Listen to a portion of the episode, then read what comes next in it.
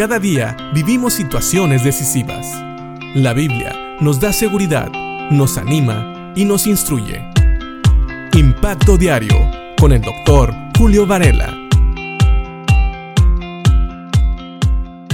En el libro del profeta Jeremías, en el capítulo 1, en los versículos 4 y 5, vimos cómo Dios había escogido a Jeremías para que fuera su profeta entre las naciones o a las naciones.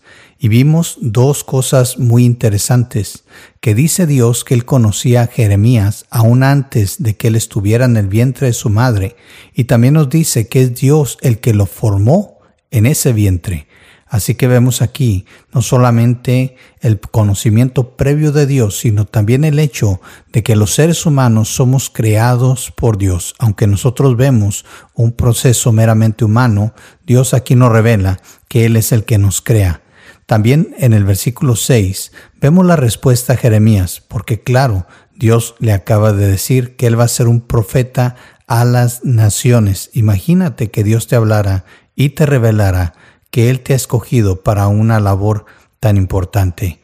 ¿Cuál es la respuesta de Jeremías? Él dice, Oh Señor soberano, respondí, no puedo hablar por ti, soy demasiado joven. ¿Sabes? Aquí está una excusa. Y no te sorprendas, muchas veces yo sé que tú has hecho o has usado excusas para librarte de algo, ya sea de una tarea importante, de alguna responsabilidad y, ¿por qué no? Tal vez de algo que Dios mismo te pidió.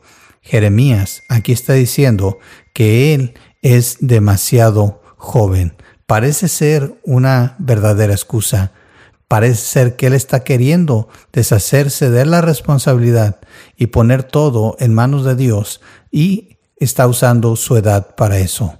Pero vemos qué dice Dios. No digas soy demasiado joven, me contestó el Señor, porque debes ir donde quiera que te mande y decir todo lo que te diga.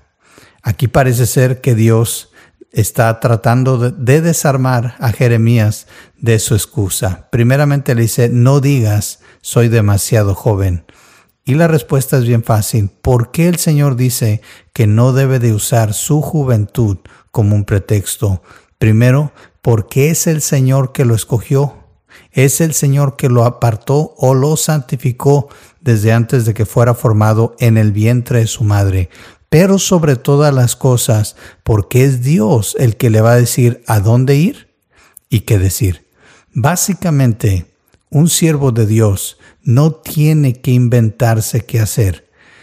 Piensa en esto, porque muchas veces nosotros tenemos miedo a realizar un ministerio, algo que Dios ha puesto en nuestras manos, porque pensamos que no tenemos la capacidad de planearlo bien. Sin embargo, aquí Dios le está quitando esa carga a Jeremías. Le dice Jeremías, y voy a parafrasear un poquito, dice Jeremías, tú no tienes que pensar a dónde ir, tú no tienes que pensar con quién hablar, tú solamente tienes que ir a donde quiera que te mande. Y no tienes que pensar qué vas a decir, yo te voy a dar el mensaje, solamente di todo lo que yo te diga que digas. Es increíble, Dios nos llama Dios nos aparta, nos santifica, Dios nos capacita, pero sobre todas las cosas, al final de cuentas, Dios es el que hace la obra. El saber a dónde ir y el saber qué decir tal vez eran una gran preocupación para Jeremías, pero Dios le dice, no tienes de qué preocuparte. ¿Qué pasa con nosotros? ¿Qué pasa contigo cuando Dios te da una labor? ¿La realizas? O tienes miedo. Tal vez como Jeremías usas excusas y tal vez como, como Jeremías tienes miedo de algunas cosas, tal vez de que no tengas los recursos, tal vez de que no sepas cómo hacerlo o que no sepas qué decir. Sin embargo, aquí aprendemos una cosa. Dios tiene planes para ti desde antes de que fueras formado en el vientre de tu madre. Dios te ha apartado, te ha santificado para un servicio y Dios va a estar contigo en ese servicio. Él te va a decir a dónde ir y qué hacer y qué decir. Así que no te preocupes.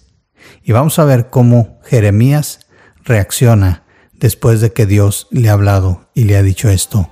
Pero por lo pronto, pregúntate a ti mismo, ¿cómo reaccionaría yo? De hecho, ¿cómo estoy reaccionando cuando Dios me pide hacer algo? Piénsalo y que Dios te bendiga.